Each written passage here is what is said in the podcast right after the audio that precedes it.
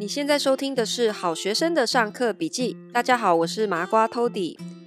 前几天我在脸书上面看到一篇文章，觉得非常的有感觉，所以今天想要来跟大家分享一下这个故事。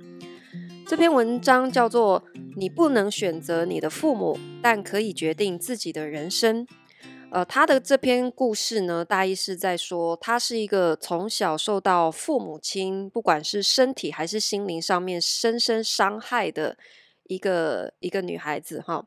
然后他怎么样从父母给他的这个这些伤痛里面走出来，然后没有怨恨，跟自己和解，并且成为一个更强大的自己的故事。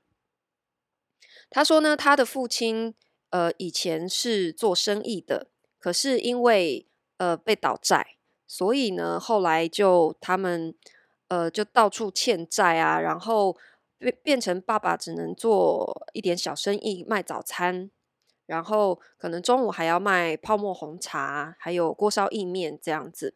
那因为父亲曾经是一个在商场上面非常意气风发的所谓成功人士，可是后来因为呃事业。倒闭之后呢，就变得非常的消极，然后心态上面也变得非常的不好，情绪非常的不稳定。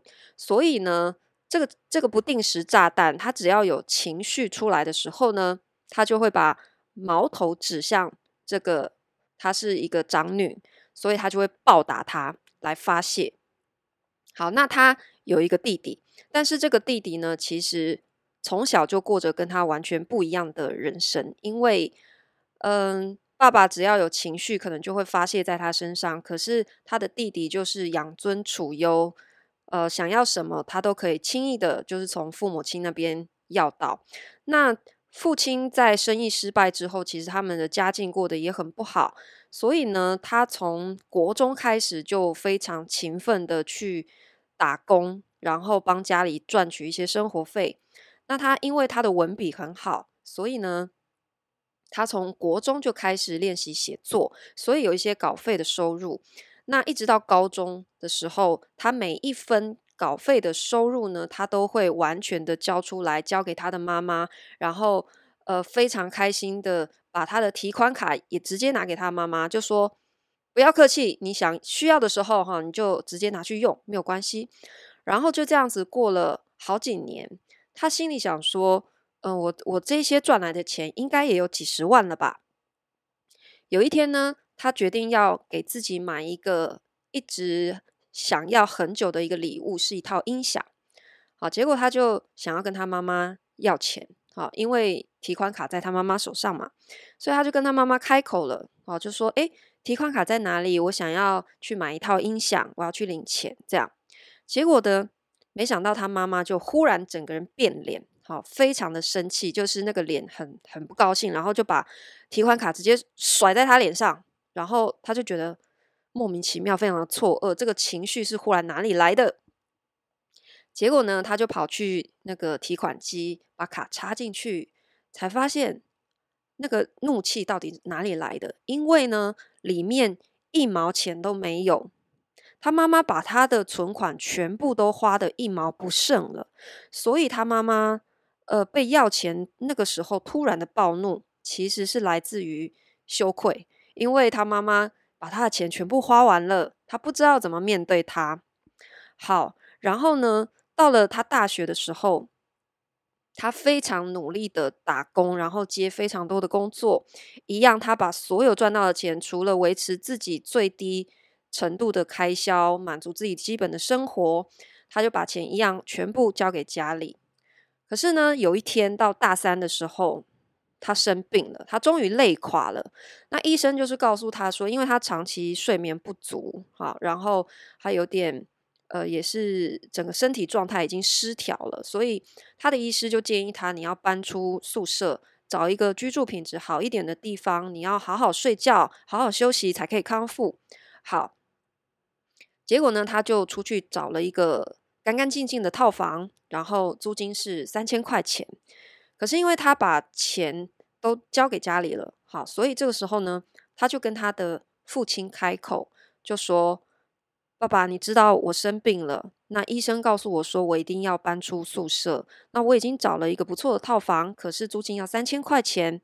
那你之前说，呃，你最近可能会有一笔大生意，就会有钱进来。那等钱进来之后，你可不可以资助我，帮我付这个房租呢？结果没想到他的爸爸就跟他沉默了一阵子，然后就说：“你不要搬出去，你这样子我压力很大。”好。他那个时候是在房东看房子的现场，哈，打了这通电话给他爸爸，就他爸爸在电话里这样跟他说。他挂掉电话之后呢，就非常假装冷静的，哈，就回复房东说：“我我回去想一想，再给你答复。”结果他就走出那个公寓之后，就到那个后面的水沟，然后地上蹲在那边开始嚎啕大哭，就把他这几十年来所受的所有的委屈。全部都发泄出来，然后呢，他现在回顾自己到底是怎么样开始断开这一些呃从小家暴，然后父母亲长期没有让他感受到爱的这样子一个状态，还可以变成他现在能够变得这么强大的自己，有没有一个分界点？其实好像他也说不出来，但是他记得非常清楚，就是。从他的父亲不愿意资助他的房租的那一刻起，他就领悟到一件事情：如果这辈子我不把自己照顾好的话，没有人会照顾我。所以从那一刻开始，他就意识到他没有办法再把所有的对于爱的这个期望寄托在他的家人的身上，他只能自己爱自己。好，甚至呢，他的家人其实到他前几年他结婚的时候呢，好，然后他想要邀请他的父母来呃参加他的婚礼。那因为她的老公呢是很想要一个海岛型的浪漫婚礼，然后他挑来挑去就是哦，原来关岛最便宜，所以他们安排好之后呢，呃，男方只愿意出自己家里那边的人的机票啊、住宿费，好，女方那边就要他自己负责，所以。他就告诉他的父母亲，哈，他邀请他们来参加他的婚礼，然后就跟他们要他们的护照嘛。结果，呃，谈到他的弟弟的时候，然后他妈妈就问说：“诶，那弟弟嘞？弟弟的那个机票跟住宿怎么样？”然后他就说：“弟弟他现在已经三十几岁了，哈，他是在南科上班，然后住家里这样子。好，啊，如果他要来的话呢，呃。”住宿费我帮他出哈，可是机票钱可不可以请他自己买？结果没想到他妈妈暴怒，然后就说：“你连这一点钱都要跟弟弟计较，好，然后我养你那么大做什么？”然后又跟他情绪勒索一番。然后如果你坚持这样子的话，那我们都不要去。好，结果呢，他就也撂狠话，他说：“好，那你们就都不要来。” 结果最后就真的，他的父母就。他就没有邀请他们去了，他就另外当天就找到另外一个长辈，牵着他的手步上这个红毯。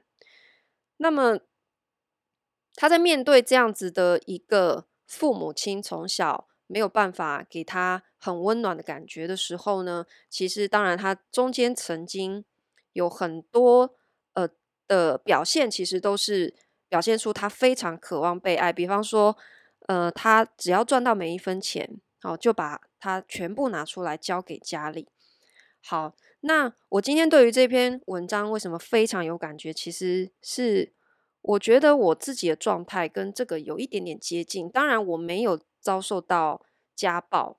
好，然后当然我的我的父母亲也没有做到这么的夸张哈。但是有某部分有有一点呃重叠的，就是说，其实我以前也是处在。某一个时期，我是非常渴望，呃，得到我的妈妈肯定的一个心情，因为我从小是一个，我觉得我的母亲她一直有希望我将来变成一个什么样的人，这样子的期盼。好，可是她希望我变成什么样的人，这样子的一个想念呢，其实是基于她一直把我。当成他自己哦，这是我真的已经到很成年了，最近几年我我才开始理解的一件事情，就是说，呃，因为他希望由我来去完成他自己的人生这一辈子没有达到的梦想。好，比方说成为一个事业的女强人，另外一种梦想呢是嫁给一个有钱人，这两种都是他的梦想。好，那我只要达成任何一种。其实都可以，所以呢，在我的成长的过程当中，每当我提出我可能想要做什么做什么的时候，呃，他很容易第一时间他就会反驳我，他就会告诉我说：“你不适合，你应该做什么。”我记得，呃，有一年就是我。毕业没多久，有一段时间，我对于我自己的人生，对于我的工作，其实有点茫然的时候。有一天呢，我就在家里打开电脑，然后呢，我就搜寻了广播训练班，好，就是训练播音员的。我就在想说，我有没有可能有一天成为一个广播的播音员？好，结果呢，我妈妈刚好站在我身后，她就看到了我打出这样的搜寻。然后他立刻想都没有想哦，他就说要当广播员哦，哼，你不适合啦。他就这样冷冷的落下一句话，然后就走了。这就是我的母亲。好，然后呢，为什么说他其实是希望借由呃我去完成他自己这辈子可能没有达到的梦想？我刚刚提到说成为事业的女强人。我后来为什么理解到这件事情，是因为呢，在这几年当中呢，我非常努力的创业，然后我做了非常非常多的事情，可能是他从来没有想过的。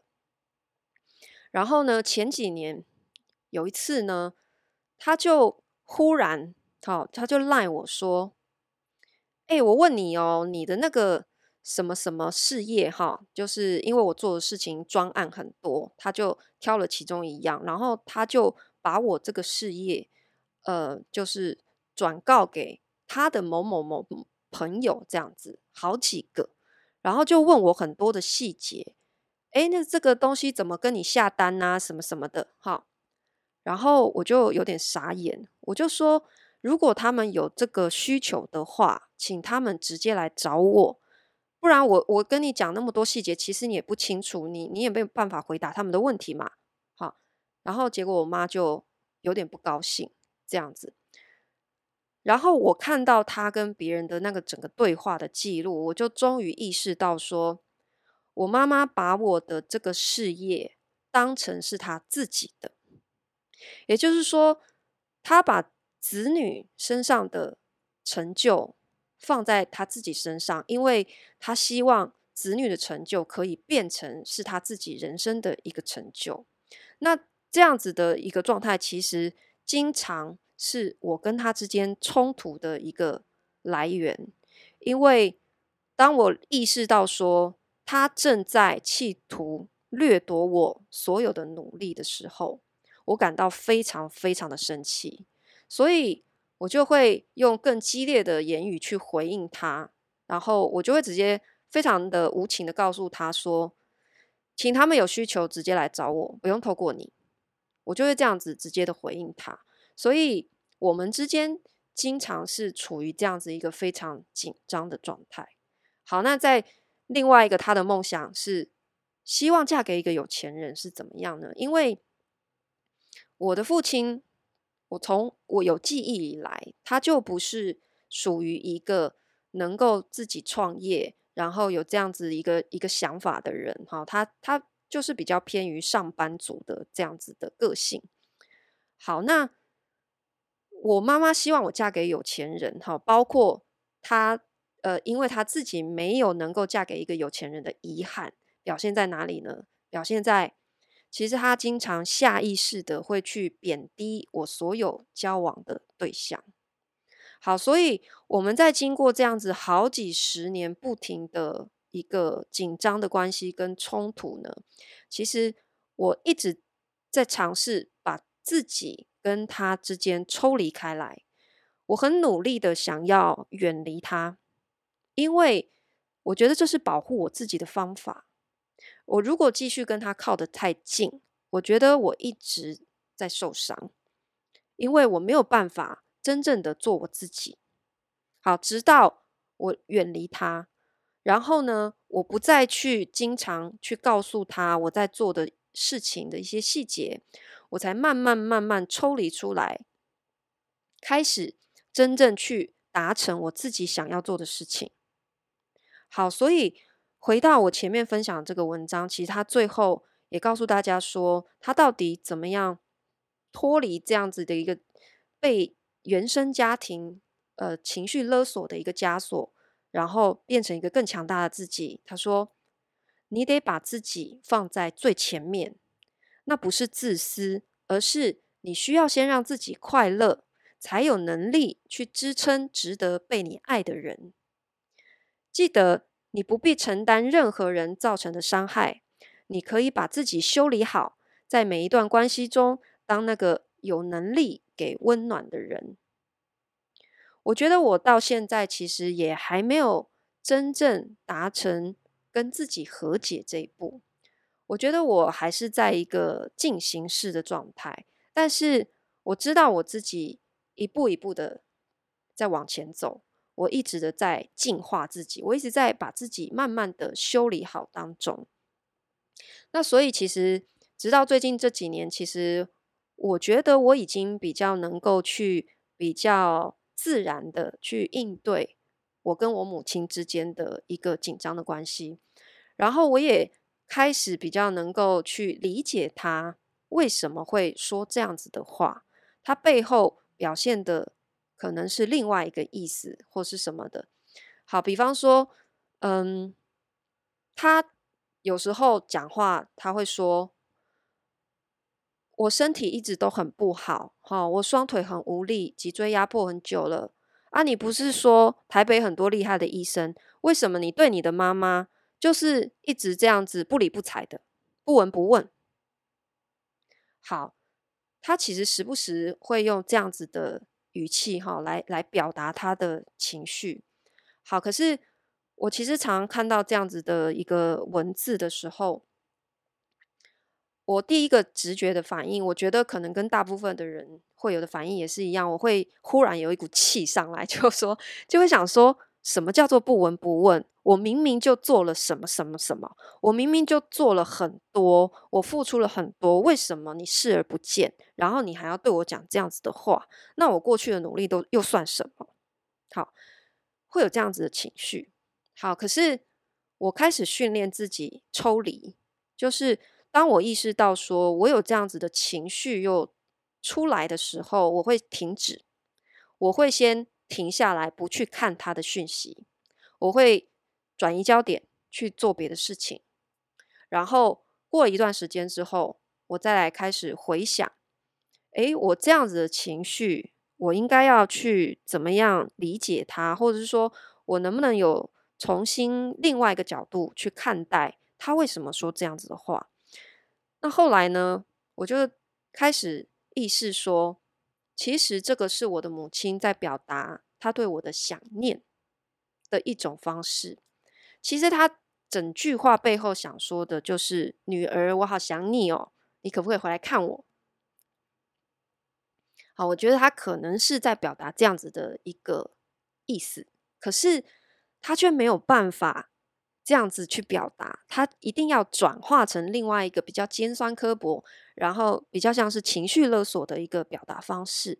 那么，我现在其实不会再想要企图去改变他什么了，因为我觉得父母亲其实真的也有点年纪了，就像我们自己也觉得改变是一件非常困难、不容易的事情。那对于他们已经。活到这把年纪了，你你又怎么样去要求他改变呢？所以不如改变自己，不如调整自己的心态。我用另外一个角度去诠释他所有表达的文字、表达的字句，我的情绪就慢慢能够放下了。所以这个是我自己抽离那种被伤害的情绪的情境的一种方法，分享给大家。好，所以。我觉得，如果你也是一个曾经在你的原生家庭遭受过一些伤害，或者是说，呃，你是一个觉得你缺乏温暖的一个家庭成长的一个孩子，那你可以尝试用这样的方式去走出你自己。在这个过程当中，其实你会听到非常多的杂音，比方说，在我学习抽离的过程当中，我离开我的母亲，好，我选择不要跟他物理距离靠得太近，我不要跟他住在一起，我要经济独立，所以呃，我搬出来了。可是呢，在我跟他呃，所有应对的过程当中，因为我想要保护我自己，所以我很多时候我回应的方式就是已读不回、不闻不问，或者有时候我甚至就是不去读他的讯息了。当那些文字的讯息是带有强烈的攻击性的时候，我为了保护我自己，我选择不去看他。这是我保护自己的方法。可是，在这样的过程里面，一定。身边会有人告诉你：“你怎么可以这样对待你的父母亲？你怎么这么不孝？你不可以这样子，他们是长辈，一定会有这些杂音。可是这些人他不是你，事实上他也不是你的核心家庭的成员的一份子，所以其实你不需要这么在意他，因为如果你继续承受这样子的所谓……道德绑架，你没有办法真正的爱你自己，你也没有办法真正走出你这些心理的伤痛。这个是今天的麻瓜讲堂想要分享给大家，希望你也可以成为一个你更好的自己。不管你曾经受过任何人的伤害，你可以把自己修理好，然后让自己变得更强大，爱自己。你活得快乐，你才有能力当那个。能够带给别人爱跟温暖的人。今天的麻瓜讲堂分享到这边，我们下次见喽。